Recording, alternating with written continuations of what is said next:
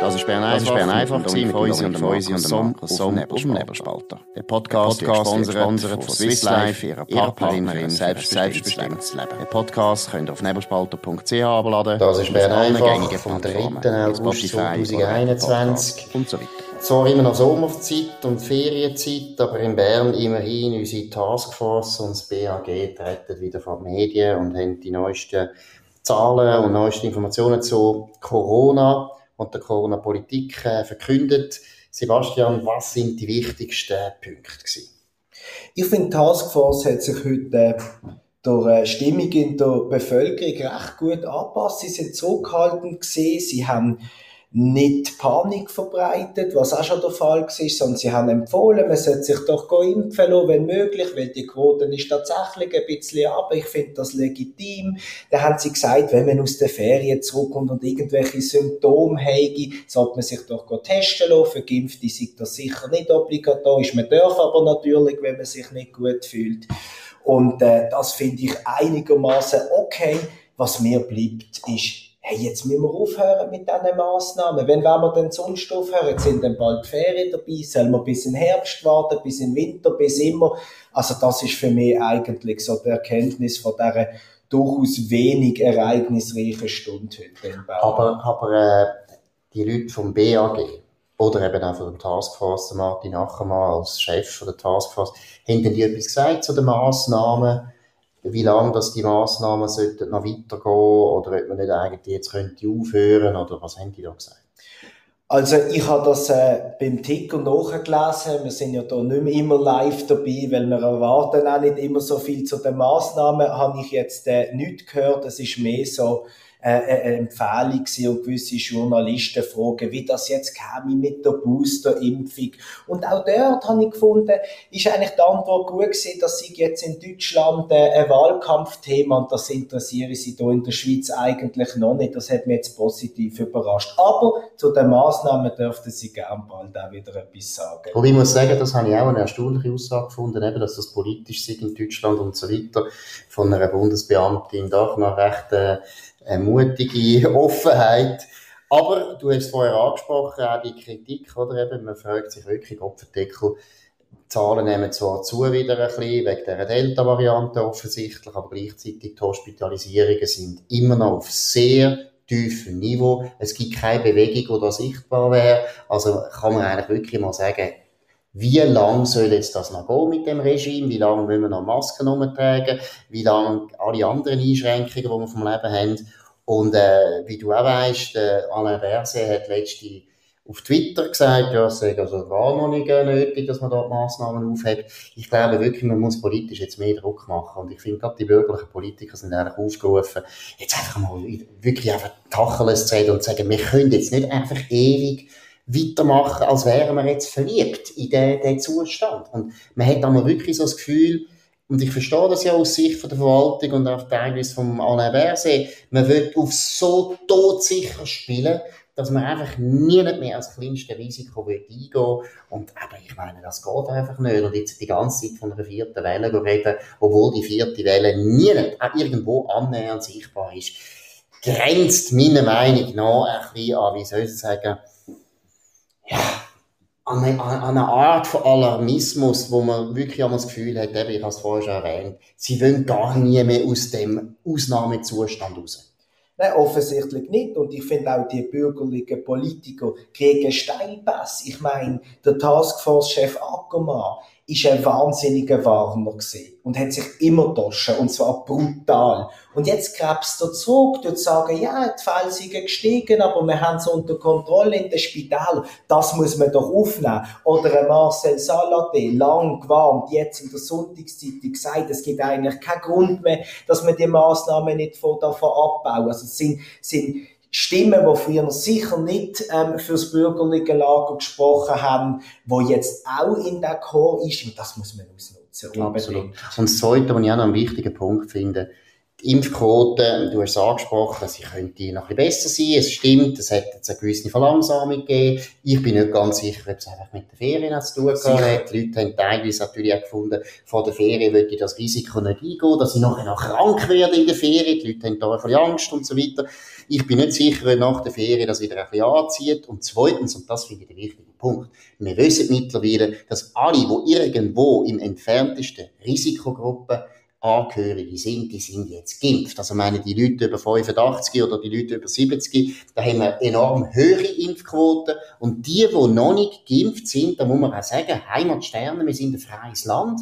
Wenn du als 85-Jähriger zum Schluss kommst, ich will jetzt die Impfung nicht mehr, dann nimmst du das Risiko eigentlich auf, dass du vielleicht die Krankheit bekommst. Aber das ist auch okay. Das sind erwachsene Menschen. Das sind nicht irgendwelche Kinder, die da die ganze Zeit vom Alain Berset belehrt werden, wie sie sollen ihr Leben noch beschliessen am Schluss von ihrem Leben. Sondern nein, wir haben bei der Risikoquote äh, eine Risikogruppe sicher so eine höhere Quote, dass man kann sagen, hey, da ist gar nicht nötig, dass wir jetzt noch lang, lang warten, bis wir irgendwie 99% geimpft haben. Das hat man ein bisschen das Gefühl bei Alain Berset. Martin Ackermann hat ja auch so geredet. Mhm. Ja, wenn wir jetzt alle geimpft wären, wäre die Epidemie fertig in zwei Monaten. Habe ich auch noch gedacht, dein Wort in Gottes Ohr. Bin nicht ganz sicher, weil wir haben ja jetzt auch noch wieder Fälle von Ansteckungen eben bei Leuten, die geimpft sind. Wobei, ganz wenig, muss man auch sagen, es sind wirklich wenigste, äh, wenige Fälle. Aber noch eines, die Impfquote bei der Risikogruppe ist so hoch, dass man ehrlich muss sagen, hey, die Maßnahmen sind nicht wichtig, die müssen wir nicht mehr haben, die Ansteckungen, die wir haben, die können wir in Kauf nehmen, weil die Spitaleinweisungen sind offensichtlich nicht aufgegangen.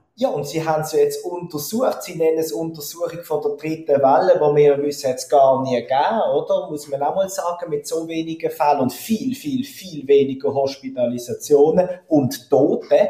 Da muss man sagen, hey, jetzt sagen sie, die Leute sind viel jünger gewesen, massiv übergewichtig, oder? Das ist so rausgekommen und, und auch mit sonstigen Vorerkrankungen. Hey, wenn wir die alle gut können behandeln, die Jüngeren, die Alten, die sind ja gar kein Thema mehr, die sind geschützt es gibt keine Rechtfertigung. Nein, es gibt keinen Grund. Und ich meine, ich muss jetzt auch sagen, oder, als Geimpfte hockst du nachher im Zug mit dieser Maske und denkst hey, also, wollen die mich eigentlich veräppeln? Was soll das im Prinzip? Also, ich muss aber auch sagen, die ganze Diskussion mit dem äh, Zertifikat finde ich eine Zumutung. Ich finde das auch eine Übertreibung. Es geht nicht, dass man einfach verlangt, dass jeder im Prinzip Auskunft gibt über, über seinen Impfstatus. Das finde ich geht nicht. Ich würde da auch eine klare Unterscheidung machen, wenn ein Privater, also ein Gastwirt, findet, ja, ich will halt jetzt kein Risiko eingehen. Ich nehme nur noch Leute, die geimpft sind. Dann soll er das machen. Mal schauen, ob die Kunden, die ungeimpft sind, eben das werden vergessen. Also ich muss sagen, rein aus geschäftlichen Gründen würde ich das jetzt nicht machen als Gastwirt, aber ist ja gleich. Das kann jeder privat selber machen, aber der Staat ja. darf das nicht. Ja, und ich finde, die Leute merken, du hast gerade den Zug angesprochen, die Leute merken es wirklich, äh, dass da etwas nicht stimmt. Also, als Pendler jetzt äh, merke, ich da, merke ich das, jeder kauft sich noch ein kleines Coca-Cola und vielleicht noch ein Snack, wo man eigentlich gar nicht will, dass er die Maske kann abziehen und dann so scheinheilige das am, am, am, am PET-Fläschchen. Also, die Leute haben es gesehen, die Leute, die Züge werden immer voller, ja. wieder, logisch. Ja. Und es ist ihnen trotzdem wurscht, sie ziehen die Masken ab, wenn sie irgendwie können. Also, ich glaube, man würde allen einen Gefallen machen, genau. wenn das würden beenden. Gut, dann sind wir dem da mal durch. Was die Corona-Politik betrifft, wird uns leider noch eine Zeit lang wahrscheinlich beschäftigen. Wir haben gestern schon darüber geredet, die Banken, die besetzt worden sind, gestern am Paradeplatz in Zürich. Und es äh, sollen ja noch weitere Aktionen kommen. Die ganze Woche gibt es da so eine Klima, Klimakampagne. Was mich einfach noch einmal, das hätte ich gerne noch aufgenommen, schon stört, ist, wie die Banken, also es geht um UBS und CS, wie wahnsinnig ängstlich, ja, wenn nicht sogar feig, die reagieren auf den Protest. Ich finde auch, und ich, ich, ich finde es ich find's einfach überraschend, wie man da so vorhersehbar hinterherhöselt. Dann sitzen zehn Hippies vor deinem Gebäude, deine Berater können nicht richtig arbeiten und anstatt, dass du dich aufregst, sagst, ein Pressesprecher, mach doch gerade ein Statement. Nein, wir verstehen das und wir wollen Klimaziele und wir wollen Paris einhalten etc. Dabei sind das ja nicht nur Klimabesorgte, sondern sind auch Kapitalismuskritiker. Und wenn jetzt jemand mein Geschäftsmodell würde angreifen, würde ich jetzt nicht ein Statement rausgeben, macht weiter so. Ja, und was ich auch absolut stoßend finde, ich meine, wir haben vor wenigen Wochen eine grosse Abstimmung gehabt über das CO2-Gesetz. Die Bevölkerung hat sich können äußern, äh, ob man das wollen oder nicht. Banken wissen das, glaube ich, auch. Banken sind teilweise auf der falschen Seite gewesen, aus meiner Sicht, haben da mit der Wirtschaftsverband das äh, unbedingt wollen, das CO2-Gesetz. Also könnte man sogar sagen, die Banken sind ja auf der richtigen Seite gewesen, aus Sicht der Klimaschützer. Aber irgendwo sind wir noch eine Demokratie. Also es geht doch nicht, dass irgendwelche äh, Gymnasiasten und Studenten sich das Recht rausnehmen, zu sagen, Klimapolitik so wie sie läuft und wie immerhin unser Volk das beschlossen hat, mit einer hoch, mit einer sehr hohen Stimmbeteiligung, das interessiert mich nicht. Wir besetzen jetzt die Banken, wir tun unsere Klimapolitik mit erpresserischen, ja mit gewalttätigen Mitteln durchsetzen. Das geht nicht und da sollten die Banken, natürlich auch die Stadt Zürich, auch die Polizei, sollte da ganz klar sagen, so geht's nicht. Absolut. Und wie wir gestern angetönt haben, den Passanten hat es auch überhaupt nicht gefallen. Die Zürich Zeitung hat das heute auch geschrieben, dass man da die Leute, die man müsste überzeugen dass man die eigentlich vergraut, weil Banken haben sie offenbar ja, ja schon im Boot. Und was ich einfach bei diesen Banken nicht verstand, das ist wie Covid-Zertifikat für, für Restaurantbesitzer. Das ist mein Privat, das ist mein Geschäft. Wenn die Anleger, die grossen Anleger, die institutionellen Anleger Druck machen, ändern etwas, dann machen sie es auch. Und dann gibt es einen Grund dafür. Und nicht, weil 20 Leute ihr Türen ähm, verstellen. Und dass man das nicht unterscheidet und da mal ein klares Statement abgibt, das finde ich unerklärlich. Und dass sie dort äh, irgendwie die Demokratie nicht mehr so ernst nehmen, ist das Problem. Ja, und das ist eben genau das, oder? dass man eben Demokratie nimmt man nicht mehr so ernst oder tut sie nicht verteidigen und lässt sich da unter Druck setzen von einer Politik von der Einschüchterung. Oder? Weil es wird genau so laufen, dass natürlich die gleichen Aktivisten wieder Druck machen auf Pensionskassen, auf institutionelle Anleger und sagen, die dürfen da nicht mehr die Banken und so weiter unterstützen, da nicht mehr anlegen und so weiter. Das ist alles nichts anderes als Einschüchterungspolitik, wo eine kleine Minderheit von 30 kleinen Männchen und Frauen einfach das Gefühl haben, wir sind das Volk, wir 30 Leute haben mehr zu sagen als die anderen 8 Millionen in dem Land. Und das geht nicht.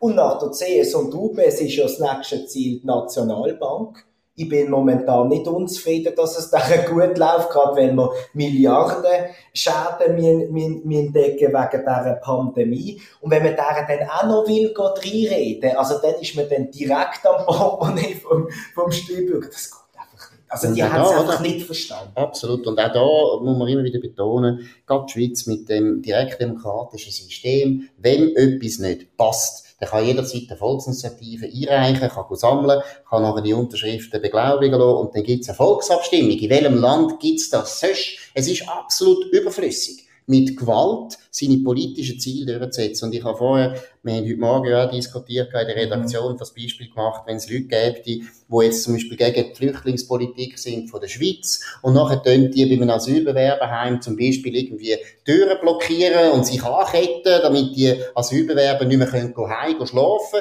in das Asylbewerberheim. Was würde da abgehen an unseren Medien, oder? Was würde man sagen, was das für einen Faschismus ist, dass da mit Gewalt Asylbewerber äh, gehindert werden, als Asylbewerberheim hineinzugehen. Und dann würden die Leute auch sagen, nein, wir wollen einfach die Politik, wir wollen eine andere Politik und das geht nicht. Absolut. Und wenn wir schon äh, bei dem wenig demokratischen Vorgehen in Sachen Klimapolitik sind, dann können wir auch noch einen Blick nach Deutschland werfen. Dort haben heute die beiden grünen Chefs, Annalena Baerbock, äh, Kanzlerkandidatin und ihre Ihr Mitstreiter Robert Habeck hat ein umfassendes Klimapaket ähm, vorgeschlagen. Sie werden das, wenn sie in die Regierung kommen, sofort umsetzen. Das ist Wahnsinn. Das kostet enorm viel Geld. Es sollte eine Klimataskforce geben. Ministerien sollten nicht mehr immer können den Ball zurückspielen, weil man hätte keine Zeit. So hat es geheißen. Ähm, wörtlich. Und da sieht man mal, das wird über den Bürger hinweg beschlossen. Du kannst nichts machen dann zum Zückerli für Bürger, wenn sie auf den Mindestlohn anheben, dass man die Verteuerungen dann können mitgehen Also, das ist also dann wirklich sozialistisch schrecklich. Ja, und du hast es richtig äh, betont, oder? Und das ist ja genau der Unterschied zu der Schweiz. Ich meine, jetzt nehmen wir mal an, jemand, der nicht grün ist in Deutschland. Was soll der eigentlich wählen? Der wählt, jetzt sagen wir jetzt, wählt der CSU.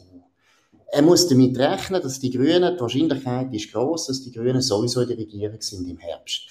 Auch wenn er CDU wählt, werden die Grünen äh, Regierungsbeteiligung haben. Und dann kommt das Programm, wo du jetzt gesagt hast, das kommt dann ein bisschen weniger extrem, aber es kommt doch im Grundsatz in die Regierungspolitik hinein. Und das ist das Problem, warum viele Leute in Deutschland natürlich auch eine Frustration haben, weil sie können gar nicht mehr ausdrücken, was sie politisch finden und wollen. Und das ist viel ein anderes System, wo meiner Meinung nach auch gefährlich ist, eben, weil immer mehr Leute natürlich das Gefühl haben, wir werden übergangen. Das ist in der Schweiz nicht der Fall. Selbstverständlich könnte ja CDU, CSU ähm, mit dem Armin Laschet, wenn sie der Kanzlerstelle sagen, das grüne Programm machen wir ganz sicher nicht, aber ich bin völlig bei dir. Wenn das, wenn das die Regierung ist, dann wird sich der Laschet gegen so blau nicht wahnsinnig groß wehren oder geschweige denn durchsetzen, dass man es nicht macht. Ja, und ich meine, die haben natürlich dann, oder wenn jetzt die CDU, CSU, es ist ja durchaus möglich, dass die SPD nochmal so viel verliert, dass eigentlich die CDU, CSU nur kann mit der grünen Regierung bilden, weil vielleicht die FDP auch zu wenig groß ist an, die AfD bleibt gleich, aber mit der AfD wollen sie eine Regierung nicht machen. Nicht, ja. Also sie sind gezwungen, mit den Grünen die Regierung zu machen, wenn sie keine Neuwahlen wollen. Und dann müssen sie ja nachgehen, weil die Grünen haben ein gewisses, gewisses Erpressungspotenzial, ähnlich wie da unsere Aktivisten. Und das gibt nachher eine Politik, wo der Wähler nicht mehr kann beeinflussen kann, wo der Wähler eigentlich kann abstimmen oder wählen, was er will. Es kommt eine andere Politik raus. Und das glaube ich, das ist kein gutes System. Und gerade bei der Klimapolitik, deshalb ist ja die CO2-Gesetzabstimmung in der Schweiz so wichtig gewesen, dass man mal auch den Puls fühlt, dass man mal merkt, hey, wie viele Leute finden das eigentlich gut und wie viele finden es nicht so gut. Und in Deutschland dürfte das nicht unähnlich sein wie bei uns. Nur Absolut. kann man es halt nicht sagen. Absolut. Gut, sind wir wieder mal einig zufrieden, dass wir hier in der Schweiz leben und nicht in Frankreich oder in Deutschland. Das war es von Bern einfach am 3. August 2021 mit dem Sebastian Brillmann und dem Markus Somm. Tönt das abonnieren, tönt jeden Tag hören. Es kommt immer auf dem gleichen Kanal zur gleichen Zeit am 5. Abonnieren den Nebelspalter.ch. Wir freuen uns auf euer Feedback sowieso, aber auch aufs Einstellen. Bis morgen, wir wünschen einen schönen Abend. Das war Bern einfach mit dem Dominik Feusi und dem Markus Somm auf dem Nebelspalter. Der Podcast wird gesponsert von Swiss Life, ihrer Partnerin für ein selbstbestimmtes Leben. Den Podcast könnt ihr auf nebelspalter.ch abladen und auf allen gängigen Plattformen wie Spotify oder Apple Podcast und so weiter.